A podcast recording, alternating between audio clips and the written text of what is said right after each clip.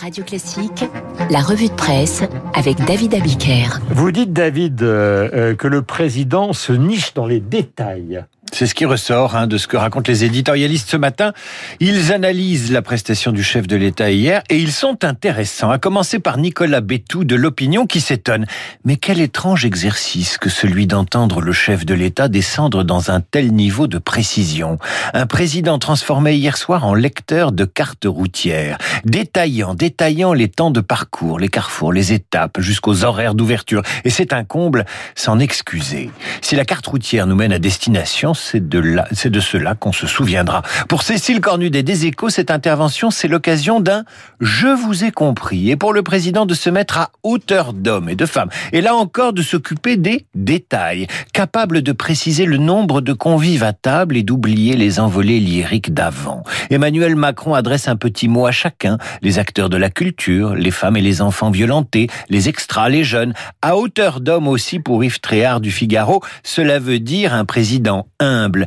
La pandémie, avait dit le président, nous obligera à nous réinventer. Moi le premier, elle nous a surtout appris la modestie et à lui aussi. Pour Libération qui aime les formules, le président nous a livré un calendrier de l'avant. Libération qui s'étonne de la curieuse cote de confiance du chef de l'État. Malgré les multiples contestations, Macron atteint 40% d'opinion favorable. Ses prises de parole semblent avoir un impact sur le jugement des Français. Et Libération interroge le sondeur Frédéric Dabi qui lui aussi s'étonne. De Chirac à Hollande, en passant par Sarkozy, les interventions présidentielles ne changent pas l'opinion, d'habitude. Mais là, avec ces audiences énormissimes, on peut dire que ces prises de parole font bouger les lignes. L'explication se niche elle aussi dans les détails. Le président poursuit Libération, fixe les règles, distingue l'essentiel de l'accessoire, donne ses recommandations. Bref, il est concret et pratique. Et malgré l'exaspération, les Français le jugent moins sévèrement que prévu. Résultat, 40% d'opinion favorable. Et puis il y a toujours l'évacuation des migrants de la place de la République qui reste à la une des journaux. Libération titre Le casse de la République et évoquant les violences policières ose ce jeu de mots, les féroces de l'ordre. La lecture du journal suggère la dérive autoritaire du gouvernement, un vent d'impunité des policiers soufflé par les autorités et des journalistes de moins en moins épargnés lorsque surviennent ces violences.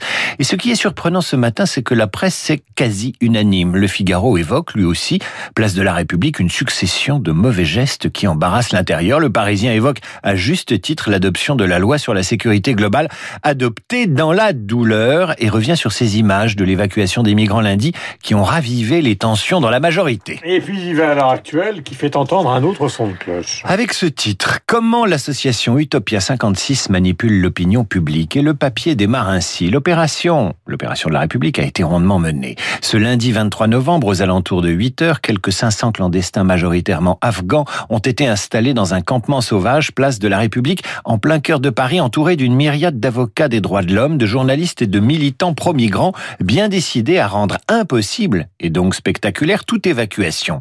Arrivé rapidement sur les lieux, la police a procédé à l'évacuation de la place sous les huées des militants et une cohorte de caméras complices dont les images devaient rapidement faire le tour des réseaux sociaux afin de dénoncer les brutalités d'un État policier impitoyable envers de pauvres exilés sans défense.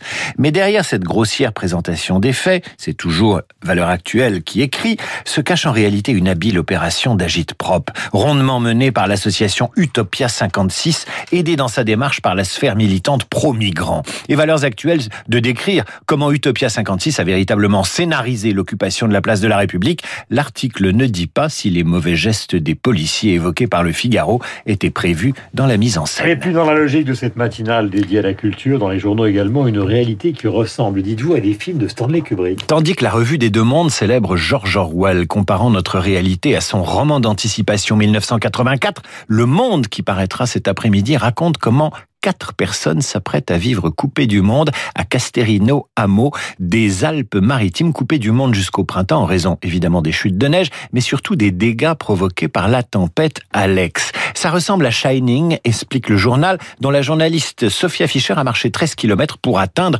le village isolé. Ils sont quatre à vouloir rester tout l'hiver et parmi eux, il y a Michel, gardien de l'hôtel Chamois d'Or. Il coupe du bois en prévision des grands froids. La journée, il lit l'évangile de Marie et il médite, et il lui arrive aussi de chercher des pierres précieuses dans la rivière, selon une vieille légende locale qui raconte qu'il y a 200 ans, un brigand acculé aurait jeté son trésor dans la rivière. Là-haut, c'est Shining, un papier à lire dans Le Monde qui sortira cet après-midi. Kubrick encore avec la découverte aux États-Unis rapportée par CNN d'un bloc triangulaire étincelant qui dépasse de plus de 3,50 mètres du sol rougeâtre de l'état de l'Utah.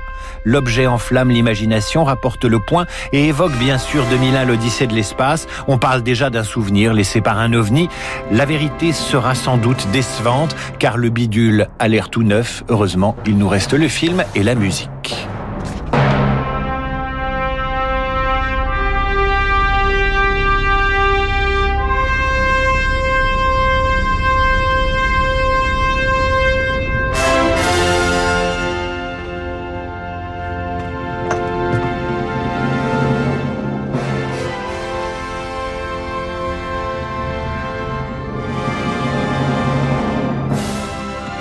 Voilà, Shining, Shining et surtout la musique de 2001, l'Odyssée de l'espace, donc le chef-d'œuvre de euh, Stanley Kubrick. Nous sommes avec jeudi.